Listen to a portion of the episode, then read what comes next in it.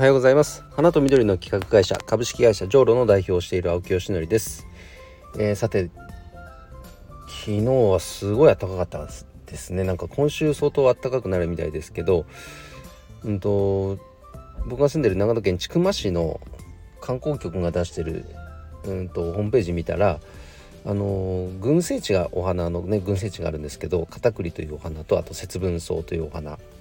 で節分草の群生地っていうのはどうやら長野県の最大規模の群生地らしくてですね3月去年だとちょうど今ぐらいの時期がなんか見頃を迎えていたそうなので今週ちょっと時間を作って見に行っていきたいと思います。節分草の群生地まだね行ったことないんですよ。去年一昨年と片栗の方には行ってたんですけど節分草行くの忘れてたんでなんだっけ森の妖精だっけななんかすごい可愛らしい名前がついててで確かに写真で見るとすごいねなんか小ぶりで可愛いんですよお花が。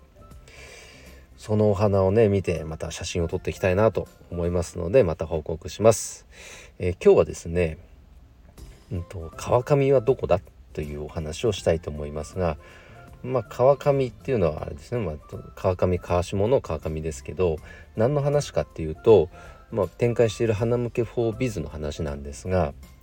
まこのサービスの起点となっているのは例えば開店とか移転とか開業あと何周年祝いとか実際このお祝い事を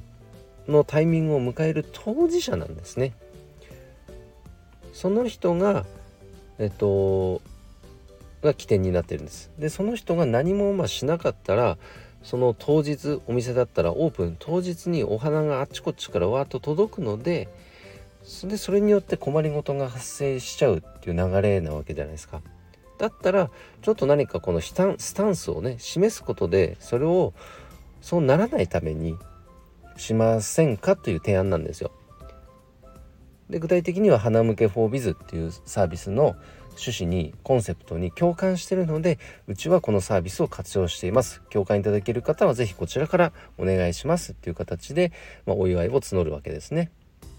まあ、賛同いただける方は。そうするとその趣旨に賛同いただいた方がそこでま決済をしてお金がまとまっていく状態になるので、まあ、クラファンみたいなイメージですね。そうするとそのまとまったお金でえっとどんな装飾を実現しようかという打ち合わせを重ねて納品をしていくという流れなんですがそうなると課題となるのはそもそものそのお祝いの情報っていうのがどこにあるかなんですよ。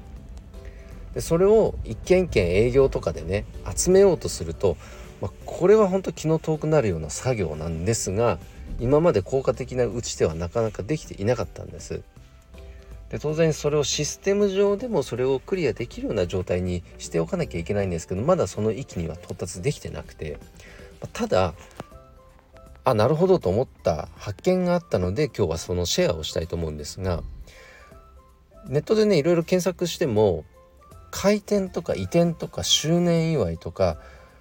創業記念だなんだとかっていわゆるお祝い事がまとまったる、えー、そういった情報がまとまったページっていうのはないんですね。もう散らばってる状態です。まあ、特にまとめようなんていう人もいなかったのかまとめようとした人がいたけどなんかうまくそれが回んなかったのか分かりませんが僕が考えたのは仮に花向けフォービズがそれそれらの情報がまとまったサイトとして存在してたとするじゃないですか。でまとまってるってことはそこから、うんと、例えば今の花向けフォービズみたいに何かお祝いを募るっていう人もいれば別に別にそれはいいやっていう人もいる。ぐらいフラットなものにしてもいいのかなとも思ったんですね。いずれにせよそこに花向けに行くことで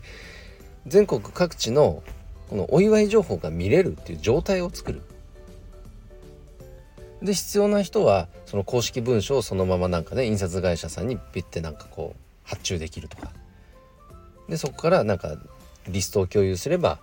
なんか発送まで手配してもらえるようなそんなところまで叶えられるサービスになると使う側にとってもメリットはあるんじゃないかなと思うんですよね。確かに最近なんか例えば公式文書みたいなもの出しはするけど、うんとなんだ紙で印刷したハガキみたいなものを出さないっていう企業も増えてるような気がするんです。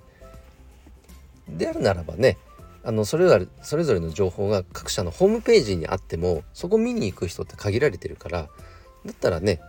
プレスリリースに近いですね花向けの中に掲載していただくことであの思わぬところへのリーチっていうのも広がるかもしれないしやっぱお店とかだったらいろんな人にその情報が伝わった方が嬉しいじゃないですか。だそんな使い方もあるかなと。印刷が全てではない。でも印刷もできる。そんな状態作れたら、あのー、利用価値が高まるんじゃないかななんていうふうに思いました。で、先生その川上がどこかっていうのを探すそこから逆算してこのサービス設計をするっていうのは、まあ、もちろん大事だなと思いました今までできてるつもりではあったけどさらに川上があったっていう感じですかねはい押せよって感じかもしれないですけども、えー、エンジニアと相談したいと思います、えー、ということで今日の配信は以上です今日も一日頑張ろう。青木よしのりでした。バイバイ。